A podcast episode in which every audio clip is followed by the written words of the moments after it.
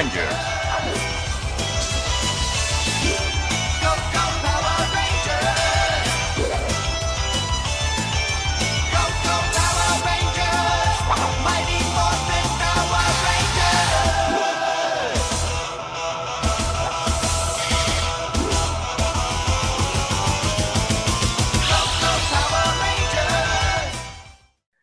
Estás escuchando La ñoñoteca, un podcast hecho por ñoños y para ñoños en el que platicaremos de historia, cine, música, videojuegos y todo eso que apasiona a nuestro nerd interior.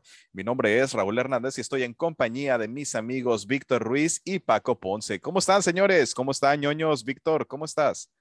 Excelente. Gustoso de estar una vez más con ustedes aquí cultivando las jóvenes mentes ñoñas sobre cosas retro y alimentando su cultura pop. Muy bien. ¿Y Paco, cómo estás? Eh, más o menos, güey. Estoy enojado. Estoy decepcionado de Cinépolis, de Cinemex. Ya no, alcanzaste, que... ya no alcanzaste entradas, güey. No, sí, eh, pero no mames, güey. ¿Cómo se te va a caer la plataforma, güey? O sea, también ellos que sean coherentes de que es, una, es la película que los va a rescatar, güey, de, Sí, es la película más esperada. No, deja tu esperada, la que los va a rescatar de la bancarrota, güey. Y simplemente por ser un. ¿Sabes qué es lo más cagado? ¿Qué? Que los fans hasta se están agarrando putazos por los boletos. Sí, se agarraron. Vi un video que me cagué de risa donde un, están agarrándose a putazos y suena la canción, la de Raindrops Falling on My Head. Que es la cuando este Peter Parker, Tobey Maguire está comiendo el, el, el, el hot dog, güey pero se están agarrando putados con esa canción, güey, güey, me cagué de risa, a ver si luego se los paso. Pero sí, güey, no, no, puedo, no puedo creer que, que, un pinche monopolio o duopolio que son estos dos que no dejan que entren otras películas, eh, aparte, eh, no puedan tener una buena plataforma para comprar boletos, güey. ¿Cómo se te va a caer el pinche sistema? Afortunadamente, no conseguí para el, para el 15, conseguí para el 16, pero al menos la voy a ver en el VIP, güey. Parece muy bien. Oiga, y a evitar todos los spoilers posibles, ¿verdad? Sí, güey, ese día ni siquiera que no vamos a grabar Ñoteca porque creo que es jueves, hoy es miércoles. Ese día no los voy a hablar ni, ni por WhatsApp, cabrones, voy a poner un modo avión y que me perdone mi novia, pero no, güey, no, no, ese día no existo, güey, en redes sociales. Desconectado totalmente de las redes. Sí, cabrón, ya si veo un cine, un, cine incendiado, quiere decir que no hubo Spider-Verse. Oigan, como hablamos de, las tortugas ninja la, la, semana pasada y les había dicho que mi hijo tiene las figuras, se las quiero mostrar. Aquí tengo a ah, Donny. Acá está Miguel Ángel y Leo, Leonardo. Eh, están bien pues, chidas, güey. Como pueden ver, están en muy buen estado y mi hijo también las, las cuida bastante bien. Pero bueno, ¿qué les parece si comenzamos con nuestras efemérides ñoñas? Adelante. Bueno, pues el día 3 de diciembre fue el lanzamiento del PlayStation 1 en el año de 1994. Legendaria consola, yo me pasé muchísimas horas jugando con la PlayStation 1. Sí, güey. Medal of Honor. Muchísimos juegos, güey. Muchísimos juegos. Sí, sí, sí, era una, una, consola que tiene juegos que sobre todo eran muy entretenidos, porque pueden parecer que eran como sencillos o simples como Pepsi Man, pero eran muy ah, buenos juegos, muy buenos juegos, muy entretenidos. No, güey, pero también tuvo juegos muy, o sea, Final, Final Fantasy. Final Fantasy estaba muy bueno. Spyro. bueno, y el día 5 de diciembre nació Walter Elias Disney, conocido simplemente como Walt Disney o para los compas Disney. Don Disney. Don Disney. Sí. Dato curioso. Está congelado. una leyenda urbana de que Disney sacó la película Frozen para que la gente cuando googleara Walt Disney Frozen. Ah, no manches. pone que está la leyenda urbana que él está en una cámara saliera la película Frozen, güey, no fotos de esa madre, güey. Órale. Qué interesante. Luego también hay una leyenda urbana de que hay una animación, una colaboración de los dos rivales que eran en este caso Salvador Dalí y Walt Disney. Ah, eso estaría interesante de ver. Sí. Pero muy bien. Entonces, ¿qué les parece si ya entramos en tema? Vale. Después de divagar como 30 minutos. Sí, ya sé. Durante la década de los 90, nos regalaron un sinfín de horas de entretenimiento televisivo. Grandes héroes que con sus hazañas nos llenaron de emoción y terribles villanos que odiamos con todas nuestras fuerzas. Casi todas esas aventuras se nos presentaron en series animadas, pero hubo una que rompió el esquema y nos trajo las aventuras de unos jóvenes guerreros dotados de grandes habilidades y liderados por una cabeza flotante y un robot con problemas nerviosos. ñoños, es hora de gritar. Morfosis amigos, porque hoy platicaremos de los Power Rangers. Güey, nunca me imaginé que ese iba a ser el tema. me imagino que no. Hubiera sido muy difícil de adivinar. Para los que nos están viendo, Raúl tiene un fondo, escuchando, perdón, Raúl tiene un fondo. Pregunta obligada. No cuál color, qué generación de Power Rangers es su favorita. La primera. De los dinosaurios. La primera, la primera es la, la, chida. ¿Cuál es la de la primera? La, de, los, dinosaurios. Sí, ah, sí, sí, güey. Y es de la que vamos a hablar. A, ustedes, y a usted, ahora sí, otra pregunta obligada. ¿Cuál era su personaje favorito? ¿Cuál color de Power Ranger era su, su favorito? Eh, definitivamente entre el rojo y el negro, güey. Ok. O sea, Jason y Zack. Jason, sí, cierto. Ajá. ¿Y a ti, Víctor? El blanco, güey. El blanco, sí. El blanco era el chingón. Fíjate, yo empecé, eh, cuando, cuando yo empecé a ver la serie, a mí me gustaba mucho el azul, porque mi color favorito es el azul. Entonces era básicamente por eso y porque el güey era medio nerd y me identificaba. Entonces, este, eh, a, mí me, a mí me latía porque era muy nerd, entonces yo me sentí identificado. Decía, bueno, también los nerds podemos ser chidos. Entonces, este. Eh, eso no le quita la puñeta, Cumplió su objetivo ese mono, güey, hacer ver cool a un nerd y que te identificaras. Wow, güey. Así es. Y después, cuando salió Tommy como el Ranger Verde, eh, me gustaba más el Ranger verde, pues, y ya cuando se convirtió en el líder de los Rangers, cuando pasó a ser el blanco, pues se me, se me hacía el más chingón del mundo, ¿no? Pero así es. Muy bien. Bueno, pues la serie de los Power Rangers está basada en Super Sentai, una serie de televisión japonesa del género tokusatsu, que engloba series y películas de acción real que usan un gran número de efectos especiales. Esto nació en 1975 y presentaba a cinco poderosos jóvenes que, unen, sus fuerzas contra aquellos que osan perturbar nuestro planeta. Por supuesto, esta misma premisa fue la que Jaime Saban, quien se hizo primero de los derechos de la franquicia, implementó en la versión occidental, la que bautizó con el título de los Power Rangers. O sea, todo esto nació primero en Japón. Sí, sí recuerdo, güey, que luego sacaban la, ¿cómo se llama? las partes de la, serie, güey, y eran las peleas japonesas, güey. No Así tiene es. nada que ver el, formato de video. Ajá. No, de hecho, el primero que salió con ese tipo como de, eh, que yo recuerde, era uno, no sé si lo conocieron, se llamaba Ultraman. Ultraman. Bueno, aquí en México se llamaba Ultraman, güey. No lo recuerdo. Yo me acuerdo de los Power Rangers y de los VR Troopers, pero no me acuerdo de Ultraman. No, Ultraman también me suena, pero no. no. O sea, sí, los, sí lo he escuchado, pero no me acuerdo de haberlo visto o no me acuerdo de cuál es el mono, pero lo, lo buscaré. Es viejísimo. Bueno, pues como les decía, mientras que los americanos tuvimos que esperar hasta la década de los 90 para recibir a nuestros héroes de colores, en Japón esto estaba lejos de ser algo nuevo.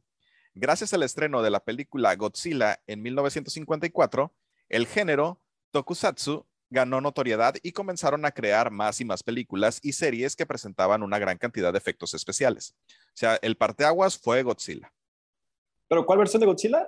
La primerita, güey. Cuando salió, ah, cuando salió la primera película de Godzilla en el 54, fue a partir de ahí que, Se tomó, que se tomó como para... que empezó a ganar notoriedad, pues, que empezaron a hacer como más cosas con una cantidad importante de efectos especiales. Sí, no que era el Godzilla con la lengua de afuera, ¿no? Ah, el que estaba así como medio chafón, que creo que es el que le metieron el árbol ahí en el hocico, una, una cosa así. No, me, no, no, estoy seguro. Bueno, antes de pasar a los coloridos guerreros, hagamos una parada especial para presentar al héroe que inició con todo el movimiento. Kamen Rider, traducido literalmente como el jinete enmascarado o en el contexto de la serie como motociclista enmascarado, fue el primer héroe de lo que se conocía como Henshin Hero o héroe que se transforma. Kamen poseía un cinturón extraño y al gritar Henshin se transformaba en el guerrero que acabaría con las fuerzas del mal. Todo esto estaba en Japón. Aquí no nos llegó, o bueno, yo que yo, recuerdo, no me acuerdo haber visto nunca este güey. Bueno, las aventuras, por supuesto, generaron una gran cantidad de ventas a Toy Studios y, por supuesto, a su gran aliada, la compañía de juguetes Bandai. Sin embargo, Kamen Rider no iba a generar ganancias en solitario. Los productores querían un equipo de superhéroes, así que Shotaro Ishinomori, el creador del héroe motorizado, creó el Super Sentai. Sentai podría traducirse como escuadrón o fuerza especial. Entonces, como dato curioso, estos héroes no utilizaban robots, al menos no por mucho tiempo, y eso se lo deben a Stan Lee y a Spider-Man. Y no, no van a, ahorita vamos a ver por qué. Spider-Man, eh, bueno, más bien Stan Lee llevó a su superhéroe más popular al país del sol naciente y aunque con unos cambios sustanciales en su historia, por ejemplo, la forma en que adquirió sus poderes fue diferente y esto fue gracias a una inyección de un hombre del planeta araña.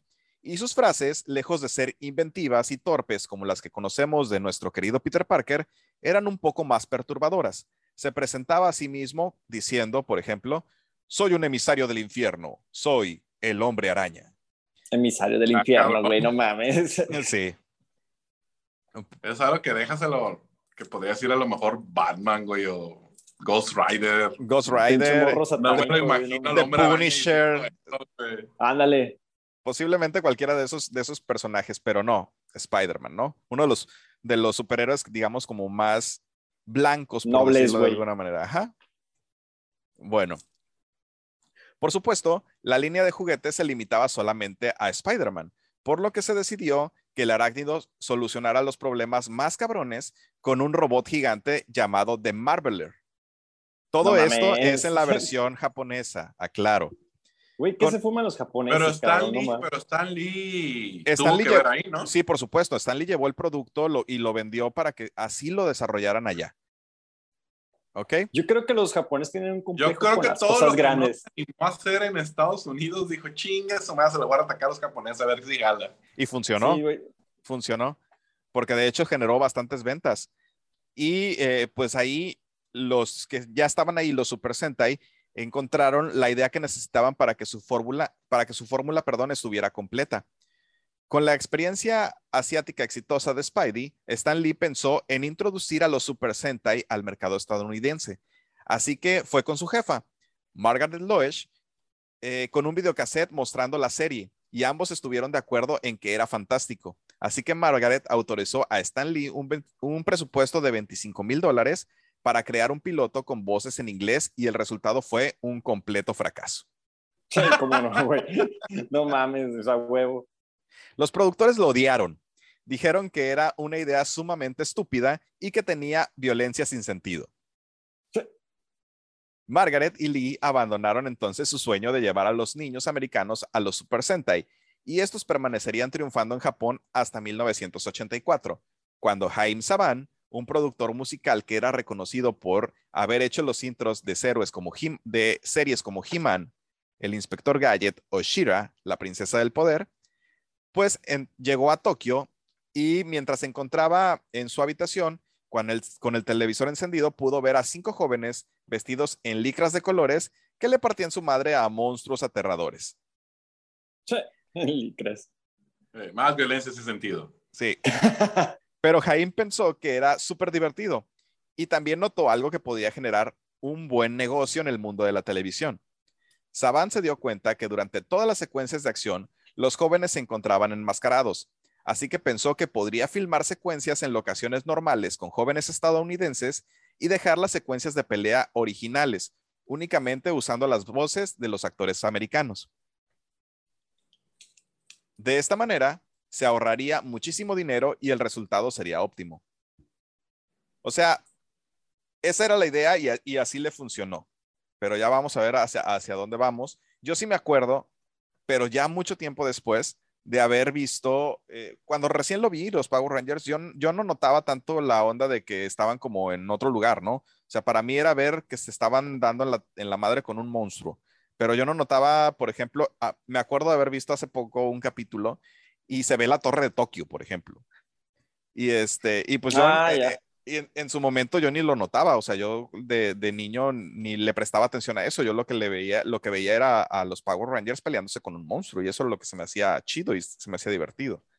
Pero era realmente la parte donde ya estaban vestidos, ¿no? Que eran los japoneses. Nada más Así la es. versión americana era la que cambiaba a los actores por, por Y- los colores representativos, ¿no? Que el amarillo era el japonés, el negro era el negro. el- Ah, Es bastante racista el asunto, pero sí.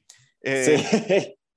De hecho, eh, los actores comentaban en entrevistas que era muy raro grabarlo porque era, no había como réplica, pues, no había nada. O sea, ellos les decían, ahí va a estar el monstruo enfrente de ti y actúa como que está el monstruo enfrente, ¿no? Entonces salían y así como de, ah, pero pues no había nada ahí, güey. O sea, ni siquiera la pantalla verde, no había nada. Y ellos ya pues agregaban después todo el, todo el, el, el monstruo, eh, pues ya en- la edición de video. Que de hecho, si consideras bien, digo, ya siendo muy analítico, casi con 30 años y ustedes ya treintones, si te pones a ver otra vez la serie, güey, la parte cuando están hablando que no están disfrazados, güey, hay una ligera gran desviación de la trama en lo que hablan a cuando ya se transforman en Power Rangers, güey. Porque cuando están con Sordon, por ejemplo, sí, güey, sí, la trama es alrededor de los monstruos, pero cuando están por fuera, güey, son adolescentes normales, güey, no, no, no tienen pedos en la vida, güey, haz de cuenta que nunca vieron un monstruo. Sí. Sí, está, está, pues precisamente por eso, ¿no? Porque como había, Más bien que siempre habían visto monstruos, güey, porque. Ándale, o estaban muy acostumbrados. lo, lo veían como algo normal, ¿no? O sea, como, ah, ah, ya llegó este Ah, güey otra vez. Ya llegaron los monstruos otra vez, ¿no? Pero bueno, para llevar a Sentai a Estados Unidos, Saban tenía que conquistar a los ejecutivos de Toy, quien después de negociar y pensar que era un americano gritón, pero muy apasionado, decidieron otorgarle los derechos de la octava serie Sentai. Aquí me van a perdonar otra vez porque pues mi japonés no es el mejor. Puta, no tu tarea. Shoudenshi Bioman, así se llamaba la, la octava serie. ¿Cómo? Shiondenshin Bioman o Bioman. Me imagino que La bio- por si las dudas, güey. sí. Bueno. ok. Los derechos acordados serían para distribuir en todo el mundo, excepto en Asia. Y dichos derechos incluían también los juguetes y toda la mercancía que generara. A mí me parece un muy buen trato. Bueno, finalmente se grabó un piloto de 16 minutos que fue rechazado una y otra vez durante ocho años. No seas Pero no- mamón, qué insistencia, güey. ¿E- ¿Era el mismo? O sea, ¿no Era- le agregaban nada? era el mismo, o sea, el, el güey fue y grabó su piloto y lo llevó a todas las, a todas las, este, las casas productoras, a todos los canales de televisión que podía y en todos lados le decían que no. Siempre le decían que no, no, es que es muy violento, es que no tiene sentido, es que está estúpido. Una y otra, otra vez siempre se encontraba con los mismos argumentos. Güey, eso es tenerle fe a tu trabajo, güey. O no tener nada que hacer. También, güey. Sí.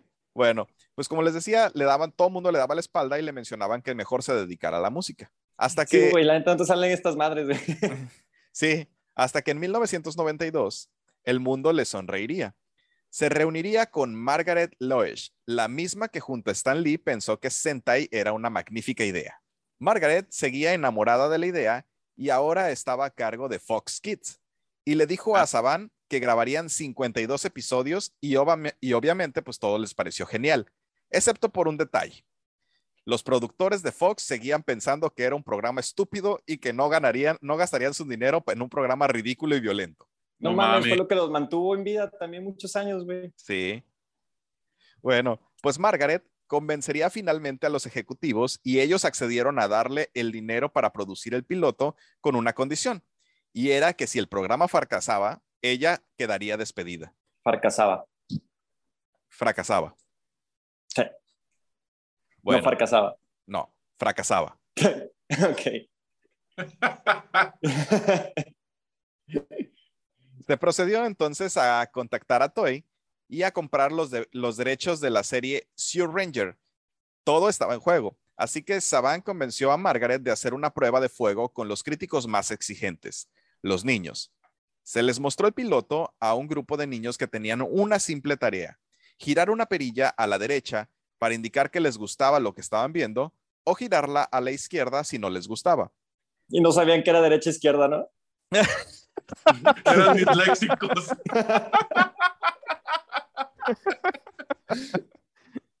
Bueno, no mames. Si les cayó por accidente, pues les funcionó. Porque desde el primer momento, con Rita Repulsa en el intro gritando su legendario diálogo inicial, los niños giraron a la derecha y mantuvieron la perilla en esa posición por 22 minutos. Fue definitivamente un éxito. Con todo lo que se venía encima, la única manera que se tenía para generar dinero era, por supuesto, juguetes. Y con el contrato hecho con Toy, entraba en juego Bandai, que fabricaría los juguetes para la franquicia. Bandai tenía una sucursal en Estados Unidos, pero la empresa americana era demasiado pequeña y solo se dedicaba a hacer gises de colores. Ay, no mames. Ok. O sea, todo lo que... mi producto estrella. No, de verdad. Este es un Power Ranger His rojo. Lo que, pasó, lo que pasó con esto es que, según lo que yo estuve investigando y viendo, por cierto, esta investigación estuvo, esta y la anterior de los Power Rangers, gran parte me basé de los de las Tortugas Ninja, perdón, gran parte me basé en un documental, bueno, no documental, es una serie de Netflix que se llama The Toys We Made Us, That Made Us. Está muy bueno, si les gustan todas estas ñoñadas, dense una vuelta ahí en Netflix y les recomiendo, está, está muy interesante. Bueno, entonces, como les contaba, pues eh, la franquicia americana pues nada más se dedicaba a hacer gises. Ya habían tenido una oportunidad de pasar hacer eh, pues todos estos juguetes de los Sentai con anterioridad, pero habían fracasado. Entonces, pues eh, lo que decidieron fue que Bandai de Japón se encargara de hacer todos los, todos los juguetes y nada más pasarlos a que la empresa americana los distribuyera.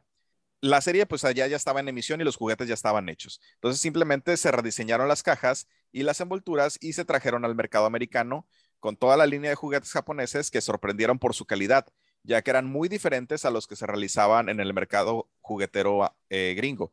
Y pues si recuerdan, los que alguna vez tuvimos a Caballeros del Zodiaco hechos por Bandai, pues se dan cuenta que es un juguete muy diferente a los que regularmente veíamos eh, pues en el mercado local, ¿no? O, o americano, tanto americano como mexicano. Sobre todo Sí, no era el americano. plástico hueco. Ajá. Entonces el, el, el, el juguete era distinto, era como de un plástico de mejor calidad, de, con, con artículos incluso que eran de metal. Y pues ahí sí veíamos una, un brinco en cuanto a calidad. Bandai pues tenía como esa cualidad, ¿no? De que sus juguetes estaban muy chidos. Aunque también aquí un dato interesante era que eh, pues tuvieron que jugar un poquito con el sentido del, de las reglas de, no tanto de calidad, sino más bien de seguridad, porque ah, en Japón podían hacer, la, por ejemplo, la, la daga del dragón, la que se, la que se ponía acá el, el Ranger, que era como extraño porque sonaba, era como, Como una flauta, trompeta. pero sonaba como trompeta y aparte tenía los, los labios sellados y no sabíamos cómo le soplaba. Pero bueno, este, esa tenía como una, un, un- estaba más como afilada y pues en Estados Unidos les pidieron que la redondearan un poco más para que no les hiciera daño a los, a los niños. Ahí como No cues- mames. cuestiones, de, cuestiones de seguridad, ¿no? O sea, para que sí le meta el putazo, pero no lo corte. Ajá, sí. Pero aún con la respuesta positiva de los niños, los ejecutivos de las filiales de Fox no estaban convencidos de pasar su show en la programación. Por lo que Mucha Margaret, violencia. No, bueno, sí, pero aparte les parecía, les seguía pareciendo muy tonto, güey. Y aquí era de que los canales locales no querían pasar ese, ese programa. O sea, Fox Nacional ya había dicho que sí, pero los canales locales tenían como cierta autonomía. Entonces, Margaret tuvo que convencerlos diciéndoles que les daría una, un porcentaje de las ganancias de juguetes para que los dejaran pasar el, eh, para que pusieran a, a los Power Rangers en la programación. Güey, estamos conscientes de que es algo sin sentido porque, o sea, si dices, nada, es que no tiene coherencia la serie, güey, Animaniacs es una caricatura de antaño y no tiene coherencia, güey. O sea, dices, Pero era una serie animada, güey. Aquí esa, esa es la diferencia. Aquí veías a, a cinco monos que se supone que son reales, eh, da- dando golpes. Era como, no. no, güey. No, pues Era- también los monstruos eran muy reales, güey. pues sí, pero eh, eh, entiendo el punto de que no lo querían por violento porque sí se mostraban pues peleando, pues. Entonces, pues, por de, de alguna, de alguna manera, a mí no, yo por ejemplo, no lo vería así porque realmente pues ya soy adulto y, y de Y alguna pago mis manera... impuestos y... No, de alguna manera me parecería como ridículo verlo, ¿no? Pero de niño, pues la neta sí lo disfruté, se me, se me hacía muy chido. Sí, sí, está bien chido. De hecho, Bueno, la, peli- aparte- la primera película estaba muy perra, güey. completamente nuevo para el tipo de televisión, güey. O sea, no había absolutamente nada así, güey. Y quieras que no, siempre que avientan un proyecto nuevo, güey, si hay ese culo de decir, verga, güey, no le estoy metiendo dos pesos, o sea, no puedo. No me voy a arriesgar tanto, ¿no? Ajá, sí, exactamente, güey. O sea, porque ¿estás de acuerdo que si, no, si, si tú eres un pinche ejecutivo, güey, y no ha llegado nadie y llegan dos cabrones y te dicen, mira, esta madre, güey, está bien perra, güey, y no es algo que estás acostumbrado a ver o que tu público normalmente está acostumbrado a ver, digo, les pegó, güey, chingón. Pero donde no, güey, o sea, ellos tienen que evaluar riesgos a fin de cuentas, güey. Y o sea, y más, ¿de qué año estamos hablando, güey? Estamos hablando de los del 93. 90, sí. En el 93 salió el primer episodio. Estás hablando que en tiempo todavía había Caballeros del Zodiaco, Dragon Ball, este, Sailor Moon, etcétera, etcétera, etcétera. Que tenían Sí muchísimo había- éxito. Ajá, entonces eh, yo creo que el pedo era el formato, güey, no tanto. Yo creo que lo de los putazos era un simple pretexto, güey, porque pues no mames, güey, o sea, de Caballeros del Zodiaco, güey, era, Súper violento. Sí, güey, súper sangriento a todo. Dragon Ball igual, güey, o sea, era súper sangriento, güey. Ya con el Sí, paso del yo- tiempo, sobre todo en Estados Unidos, en Dragon Ball y, y Caballeros del Zodiaco sí fueron muy censurados, güey. Sobre, Ujú. sobre todo Yo la creo parte. que va más también desde el formato, güey, porque, por ejemplo, si ves la, la, la serie de Hulk, güey, estaba horrible, güey. La, creo que hubo uno también de la Mujer Maravilla, güey. Ah, güey, la de la Mujer Maravilla culero. sí estaba chida. Ay, no mames, bueno, la Mujer Maravilla sí, güey, pero no, no, no la serie, güey. No. No, pero sí tenía algo, la, bueno, aparte de que la, de la, de que la actriz era muy guapa, este, sí tenía, sí tenía algo, güey. Era como, es como ver también la, la serie de los 60 de Batman, güey. O ah, sea, bueno, no, pero, pero esa serie sí tenía algo especial, güey, porque, Los por ejemplo, sí, o por ejemplo, este, la de Flash o la del Hombre Araña, güey, también es- fueron güey, ah, yo, vi. Yo vi la de Flash y no me pareció tan mala. De hecho, La de Flash de, de los de los de los 90, 90, 80, Ajá. 90, porque, llegué- eh, porque incluso eh, la comparo con la de Flash actual y la de Flash actual tiene capítulos que están bien malos, güey, o sea, o sea, tiene cosas muy, muy rescatables, pero también tiene sus momentos Yo muy decepcionantes, güey. Sus primeras dos y media temporadas fueron buenas, güey. Sí, Después de eso, güey, la neta ya no saben qué chingados hacer, güey. Y la neta, yo una vez escuché a Javier Ibarriche, se llama, el de Ah, Joya. sí, güey. Sí. No mames, tiene que ver esta serie. Eh, Este, que ese güey una vez dijo algo que es muy cierto, güey.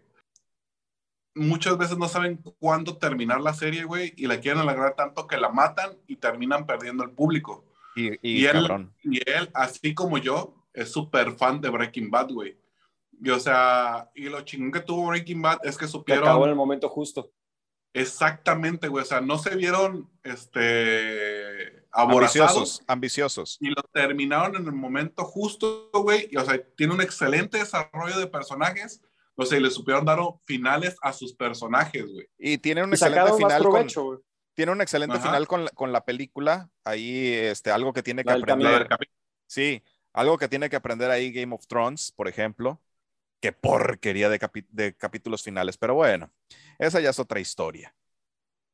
Bueno, no, no, nos, no, nos, no nos pongamos este, a, a despotricar, pero sí, tienen razón, posiblemente el, el formato era, era el problema, eh, porque estaba compitiendo directamente con gigantes de, de la animación en, en su momento, porque también ya, ya creo que ya había empezado eh, Batman, la serie animada, y, Sí.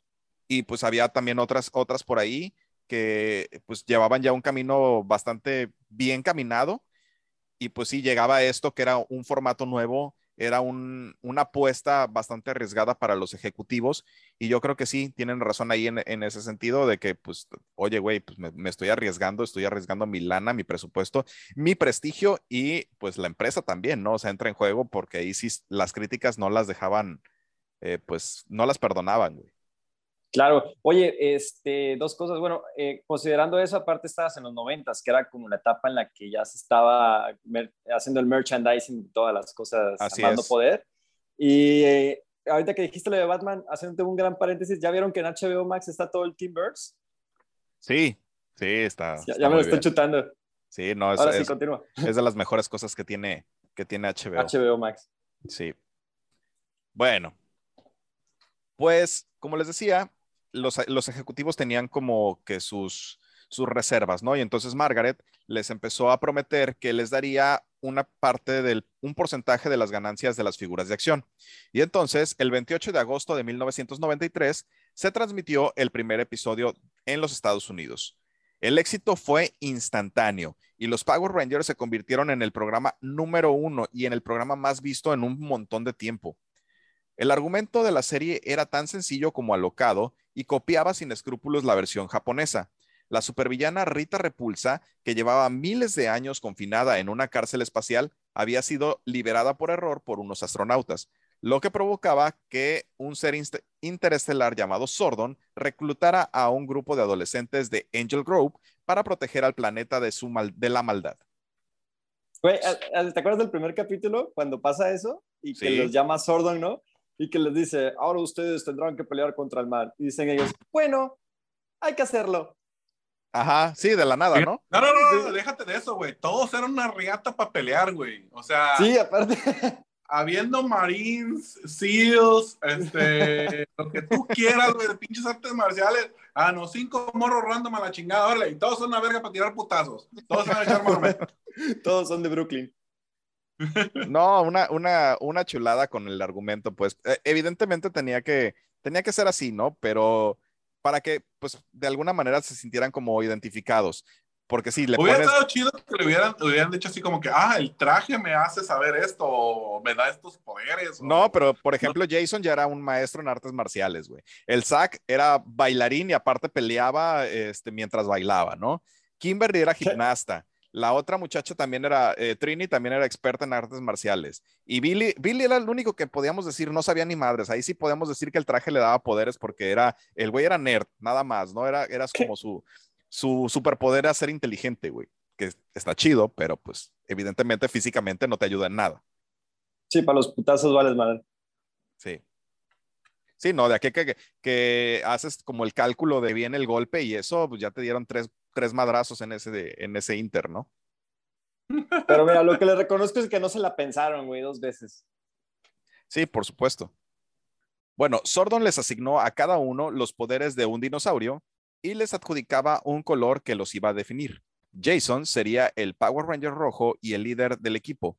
Kimberly sería el rosa, Zack el negro. Porque era un redneck. Zack el negro porque era negro, Billy el azul y Trini el amarillo porque era asiática. Buena consideración. Tiene estereotipos, señores. Sí, por supuesto. A mitad de la temporada se sumó al equipo Tommy Oliver, que sería en un principio llegó primero como aliado de Rita Repulsa y estaba destinado a desaparecer tras una decena de capítulos, pero su personaje gustó tanto que acabó volviendo a la serie por una aclamación. Y esta aclamación fue que entonces no se limitaba simplemente a un hashtag, como en el caso del Snyderverse, sino que requería de un sobre, un sello y un paseo por el buzón que tenía bastante más mérito, güey. Esos eran reclamos, no mamadas. Sí. Pues ya convertido en Power Ranger blanco, Tommy acabó. Porque era blanco. Sí, porque era blanco, güey. Tommy acabó convirtiéndose en el líder del equipo porque era blanco y en el más, y en el más popular de todos. No, no somos racistas, ¿eh? No, por supuesto que no. Bueno, los capítulos eran básicamente iguales entre ellos, con ligeras variaciones, pero realmente a nadie le importaba. Es como si en México nos quejáramos del Chavo del 8 y pues si el Chavo puede hacerlo, pues ¿por qué los Power Rangers no? A huevo. La primera temporada de las tres que conformaron esta serie, se grabó al completo y esto fue, o sea, la grabaron por completo antes, antes de, emitirla. Fueron jornadas de más de 15 horas y el sueldo fue miserable. Cuando se estrenó, los actores fueron conscientes de su éxito y de lo que implicaba económicamente y decidieron pedir su parte del pastel, pero se encontraron con que los productores les dijeron que ni madres. Ok. Por lo que tres de los Sí, por supuesto. Por lo que tres de los Power Rangers originales, el amarillo, el rojo y el negro, abandonaron la serie. Pero el éxito de esta no se resintió, ya que simplemente fueron sustituidos. Después de todo, lo que los niños querían era ser el Power Ranger y no les importaba quién estaba debajo de sus licras. Eso es correcto. Bueno, no te creas, güey. Yo cuando estaba chiquito veía la, a, a, a Kimberly y se me hacía bonita. Y luego ya cuando la cambiaron, güey, la cambiaron por, otra. No, por no Catherine. esa- Ajá, la neta ya no Una hizo rubia. bonita, güey. Ah, sí, güey, Sí. pero tú, tú, a lo que se refieren es que tú no dices, ah, yo quiero ser Tommy, dices, quiero Ah, ser el no, Power el Ranger rojo. rojo, güey. Así es. Sí. Exactamente, güey. Pero sí, sí influyó. Yo me acuerdo, por ejemplo, que a mí no me gustaron cuando, cuando hubo cambios. Cuando se fue Jason y entró Rocky, por ejemplo, no me gustaba, no sentía que no llenaba o que no tenía la fuerza suficiente para ser el Power Ranger rojo. Este, y luego también se fue eh, Zack y entró este cuate Adam y yo decía, Y no era lo suficientemente negro. Exacto, güey, le, falta, le, faltaba melami- le faltaba melamina en su piel, güey, no, no era lo suficiente. No, no, no, la, la neta sí, o sea, yo, yo sí, yo sí lo sentí, a mí sí me, me afectó un poco, pero pues Sí, como dicen, psicológicamente quedé marcado. güey. sí, eh, como dicen, eh, al final de cuentas lo que importaba era pues el, el Ranger, no tanto el, el, el mono que lo hacía, ¿no? Sí, a Entonces- huevo. Aparte comprabas el, el, el, el disfraz o el juguete del, del Ranger, no, de, no del, del humano, güey. Exacto. Que luego había un, un juguete, no sé si lo recuerdan, que Que le, le movías el casco. No, le movías la cabeza, güey. Se, se cambiaba así como la cabeza, le, le apretabas y- Ah, y, sí, salía la cierto. cabeza de aquí. Ah, sí, cierto, sí. Estaba chido. Y este, y por supuesto, los, los swords. Ahí fue cuando, cuando, bueno, para, para mí como, como mexicano, yo no había visto este tipo de juguetes jamás, ¿no? O sea, me parecían como muy innovadores, muy chidos. Yo no tuve esos juguetes, el, pero sí tuve un amigo que tenía todos, güey. O sea, le compraron los Megazord, el Megazord, el primero y el de la segunda temporada, ya cuando cambiaron, que eran como chinos, no sé si se acuerdan, que era un dragón rojo Sí. chino y este, un león y no sé ah, qué. sí. Entonces, él, él tuvo esos, esos swords y estaban muy, muy chidos, la neta. A mí sí, sí me gustaban.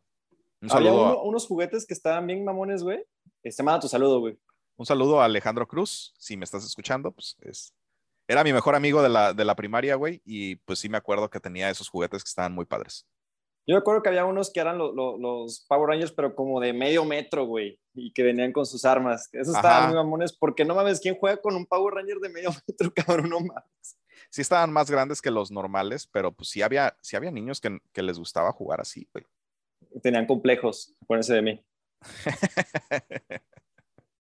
No, y, lo- y los comparabas, por ejemplo, con los juguetes normales. Por ejemplo, ponías una tortuga ninja y a, a un Power Ranger y sí le sacaba un, un cachote, güey. Estaba muy grande el, el- el muñeco. Sí, sí, de plano. Bueno, pues la serie siguió adelante sin estos, sin estos actores y en la actualidad cuenta ya con más de 20 secuelas que se emiten en decenas de plataformas alrededor del mundo. Tiene dos películas e innumerables videojuegos. Sus derechos han generado más de 6 mil millones de dólares. Y pues obviamente el principal objetivo que tiene hoy la mayoría de las producciones pues es generar dinero, ¿no? De hecho, el 28 de agosto se celebra el Día Nacional de los Power Rangers y pues este que fue una ocurrencia de la juguetería Hasbro para ho- homenajear a su a su gallina de los de los huevos de oro porque ya después Hasbro obtuvo los derechos eh, de o sea ya Bandai ya no los producía entonces Hasbro se quedó se quedó haciendo los los juguetes Ya me imagino el director de Hasbro, güey. ¿Qué día es mañana? Preguntándole a los de marketing. ¿Y jueves? Mañana es día de Power Rangers, pendejo. Y mañana tenemos que vender juguetes. no me imagino que desde antes güey o sea desde que empieza el, el mes ya están ahí y va a ser el día de los Power Rangers y tenemos que romper las pinches las metas de, de todo el año güey sí pues, Oiga, señor, pero ese día cae Navidad. Me vale, Me vale madre. Sí. Saca un Power Ranger con barba de Santa Claus. bueno Y va a ser- Al negro me lo haces y- elfo. no mames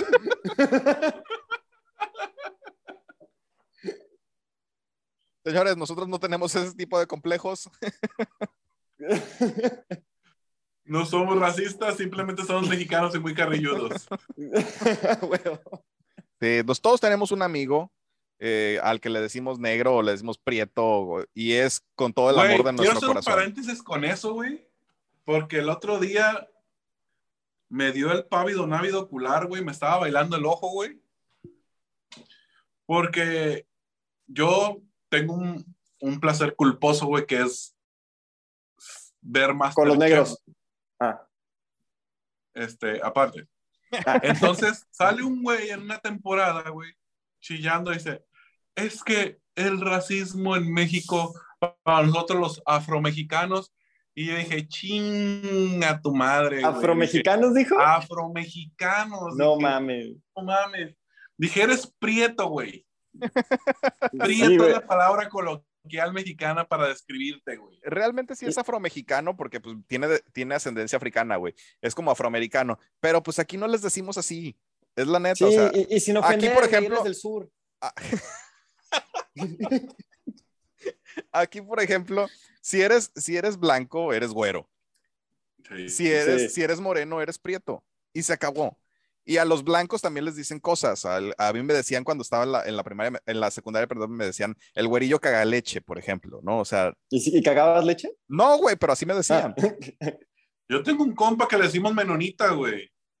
Y no y pasa está nada. güero, ¿no? O sea, y todo el tiempo, ¿qué onda, güey? Saca las panelas y ya fuiste a vender galletas al crucero, güey, y no se agüita, güey, porque sabe que es porque es güero, güey. Pero, pero, digo, ahorita ya las situaciones han cambiado. Por ejemplo, a mí me, me decían eso y no me, ya no me, no me generaban, o no me genera nada, por ejemplo. Pero si hay alguien que te dice, güey, no me digas sí, este, ahorita ya, por ejemplo, ya tienes como el justificante, bueno, no le voy a decir así porque pues estoy, es- son más sensibles ahorita, pues. Antes a, a nosotros nos podían echar carrilla y no pasaba nada. Ahorita sí, y, y se respeta. Si, si no le gusta, no le digas y ya. Pues sí. Fácil, sencillo. No lo olvides. Así es. Bueno, la serie vendía millones en juguetes y para el 30 de junio de 1995 llegaría finalmente la película. La historia del filme ocurre eh, fuera de la continuidad de la serie. Como la serie toma inspiración en elementos de las series japonesas como Kijuri Sentai, eh, Sure Ranger, eh, Gosen Sentai, Day Ranger y Ninja Sentai Kaku Ranger, eh, pues en esta ocasión y por primera vez la historia, en la historia de la franquicia, no se tomaron imágenes directamente de estas series, sino que se produjeron por cuenta propia. La película tuvo un éxito moderado, ya que había contado con un presupuesto nada más de 15 millones de dólares y recaudó más. Era poquito, güey. Para, para una producción de ese, de ese tipo, pues era, era una, un presupuesto bastante pequeño. Pero obtuvo más de 66 millones en todo el mundo. O sea, pues tuvo bastante, bastante éxito. Y pues en Latinoamérica sí tuvo bastante éxito, ya que se llegaron a agotar todas las entradas en el primer fin de semana. Oye, güey, Wow. ¿te, acuer- te acuerdas cuando, cuando fue el capítulo? No me acuerdo de qué, este, de qué Power Rangers era, pero cuando reúnen a todos los Power Rangers rojos, Ajá. ¿eso lo sacan de Japón o lo graban en, en Estados Unidos, güey? Híjole, la verdad no sé, pero me parece que sí se grabó en Japón, güey. Sí, porque estaría muy cabrón, güey, juntar a, a- en Estados Unidos a personas que se vistieran como, como los Power Rangers rojos y sintieran Güey, que- es el sentido de que pertenencia. realmente, güey, si ya compraron la franquicia, nada más disfrazan a cualquier cabrón de Power Ranger rojo, güey. Pero De hecho, yo sí creo que sí, los que haya cascos, sido ¿no? grabado en Estados Unidos porque todos los Power Rangers que salen, güey, ni uno es- tiene cara de chinito, güey. Sí, de hecho. No, o sea, me refiero a las, neta, a las- espero que, no, que, que, que, si un día somos famosos, güey, Nos van a no censurar bien escuchen cabrones. nuestros porque, güey, me van a crucificar por pinche racista, güey. No, no, no es cierto. Este, No, no, no es somos cierto. racistas, pero pues, somos mexicanos y nos gusta reírnos de nosotros mismos también. Y de las Y de los desgracias. Sí, de las desgracias de los demás también. Es parte de nuestro folclore. Bueno, eh, con la exitosa adaptación a la serie y su ritmo, eh, pues el reparto de la serie conservaba sus escenas de acción bien coreografiadas en la noche, los efectos especiales de CGI, eh, que fueron muy sorprendentes para su tiempo, y que también la música de la, de la película fue muy buena, porque ah, no sé si lo recuerdan, pero en el soundtrack estaban los Red Hot Chili Peppers y Van Halen.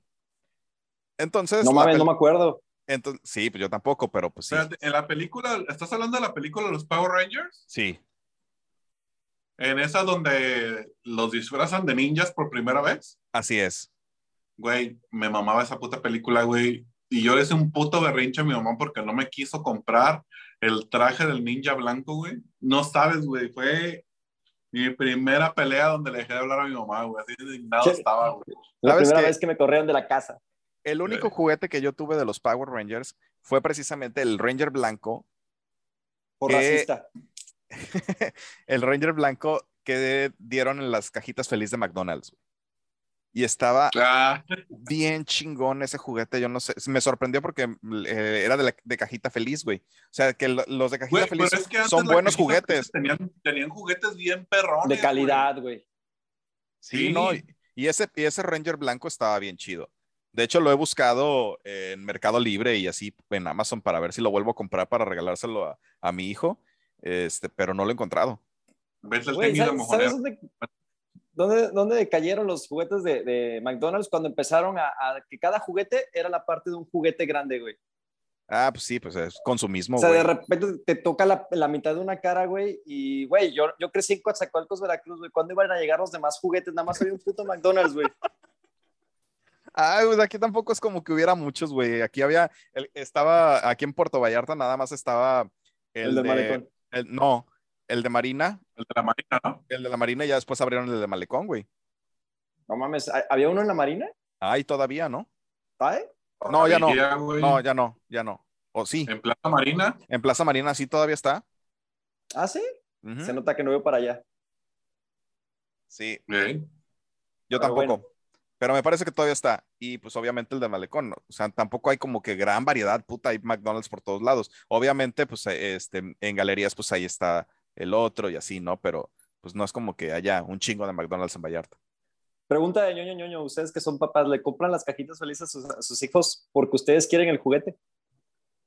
No, ya no. No, Ya no. ya no. ya, Ya no. no.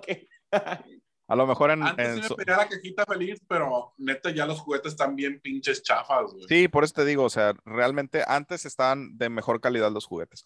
O, o a lo mejor nosotros los veíamos muy chingones porque estábamos morritos, pero No, sí estaban de mejor calidad, güey, la neta. yo, por ejemplo, ese, ese Ranger blanco que yo lo recuerdo y me gustaba un chorro, este, a mí me, me parece que era un muy buen juguete. Y estaban pues obviamente todos los Rangers, ¿no? Entonces sí me, sí me gustaba mucho.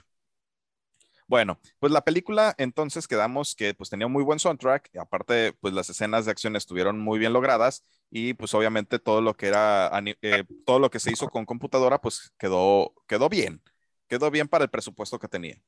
Bueno, respecto a los actores, tan solo eh, muy pocos tienen una carrera estable. La- una de ellas es eh, Amy Jo Johnson, que fue Kimberly, eh, que durante más de 100 capítulos formó parte de, pues, de esta serie. 100 capítulos me parece mucho, pero así decía el dato. Actualmente sigue en activo como actriz y directora y eh, se mantiene totalmente al margen de la, de la serie, aunque de vez en cuando aparece en eventos y convenciones. También otro que se mantiene en activo es Zack, el Power Ranger negro, que ha trabajado como actor de doblaje y se ha, mantenido una carrera estable en televisión. El resto de los compañeros, eh, pues no corrió con tanta suerte. La primera en sufrir, pues una supuesta maldición fue Tui, Tr- Tui Trank, la Power Ranger amarilla, que falleció a los 27 años, después de que el coche en el que viajaba por California con una amiga en, que, en la que, que iba a ser la, la dama de honor de esta chica, pues sufrió un choque violento y la muerte de Trank fue pues inminente, ¿no? Y la chica, la otra chica que la acompañaba, pues eh, quedó parapléjica.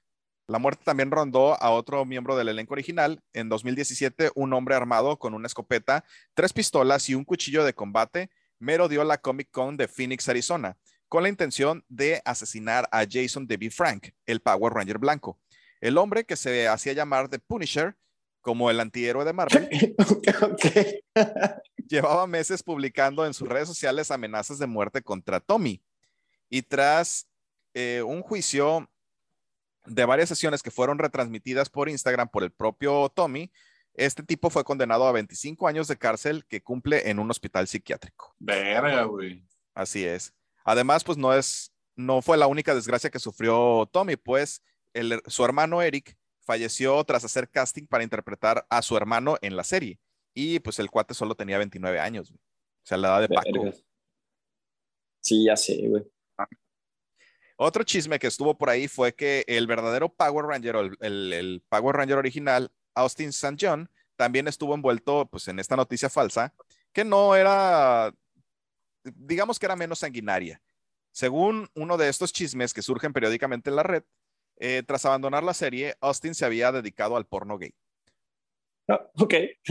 Pero, Ah, pues, pero pues realmente esa fue una noticia falsa porque el, el cuate se dedicó a ser bombero y paramédico. O sea, nada que ver. Eh, el tubo.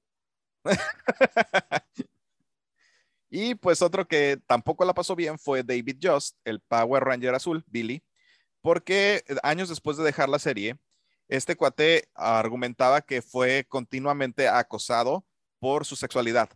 En una entrevista, Just habló que tuvo varios ataques crueles por los que tuvo que abandonar la serie, diciendo que pues le llamaban maricón un chorro de veces, güey. Y eh, pues este, que se sintió tan mal que incluso se, se sometió a terapia para, pues porque él no quería ser gay, güey. Entonces estuvo en terapia Ah, un chorro de tiempo porque le decían que era gay, que era homosexual, que él no tenía derecho a estar ahí, eh, que no se merecía el estar, eh, eh, ser un Power Ranger, por ejemplo. Entonces él sí le, le afectó bastante a nivel psicológico y pues se tuvo que someter como a varias, varias terapias. Al final, pues finalmente ya, eh, pues se sintió cómodo con quien él realmente es, ¿no? Pero decía la terapeuta, para empezar, ni eres Power Ranger, cabrón. Ya sé. O sea, ni te la creas, ni te la creas. Ya güey. sé. Y el azul nada más le gusta a los nerds, güey.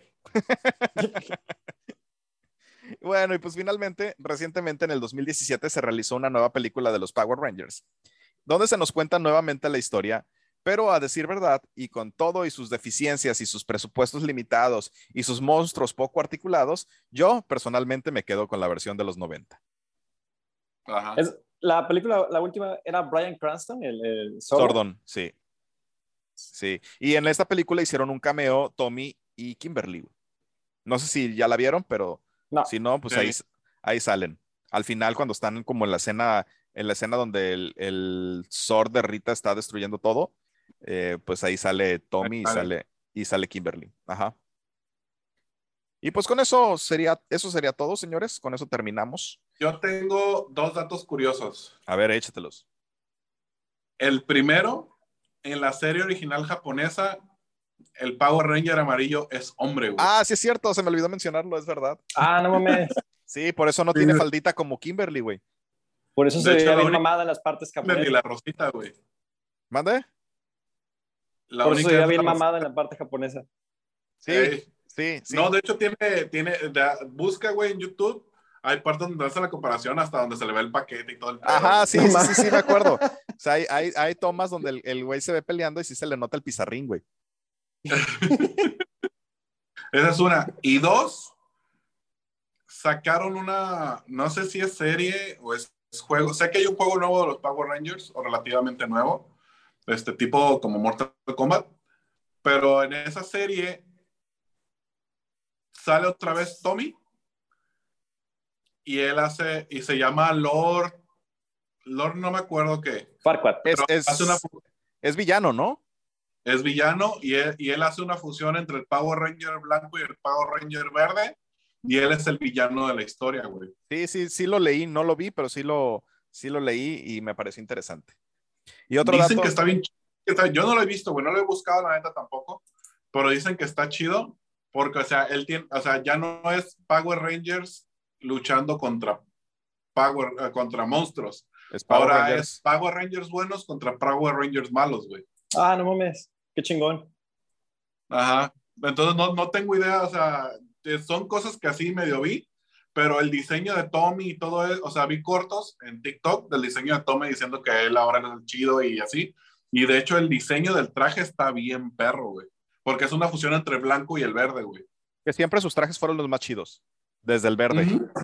Sí. Eso sí. Bueno, y ya para terminar, pues eh, la voz de, de Jason en los Power Rangers era interpretada por Jesús Barrero, que también fue la voz de Seiya de los Caballeros del Zodíaco. Nada más como dato. Ay, agregarle a la cuenta. Así es. Y pues con eso, con eso terminamos nuestro tema, señores. Muchas gracias. Como siempre, un placer compartir micrófonos con ustedes.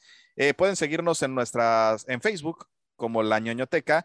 Eh, suscríbanse a nuestro canal de YouTube. Gracias por el apoyo que hemos recibido. Ha sido pues maravilloso. Y eh, también a los que todavía o apenas nos están descubriendo, pues les pedimos que nos que se suscriban y nos y nos y nos sigan, ¿no? Muchísimas Denos una gracias. oportunidad, Estamos medio cagados. Sí, estamos Sí. estamos chistosones, estamos chistosones. Sí. Y no somos racistas, lo reitero. No, cuando hablábamos de negros eran los Power Rangers negros. Nada más. Nada más. Pone- po- vamos a poner a Paco pedo más seguido para que se diviertan más. Ahorita no puedo, pero sí. Ey. Eh, Cuando muchísimas saquen gracias. producción es más divertido. Deberías invi- deberíamos invitar a producción otra vez. Sí. Un saludo Ya a Chava. está- está- estamos apalabrando ya. Perfecto. Pues con eso terminamos, señores, y nos vemos, si todo sale bien, la próxima semana. Spider-Verse confirmado. Nos vemos. Hasta luego.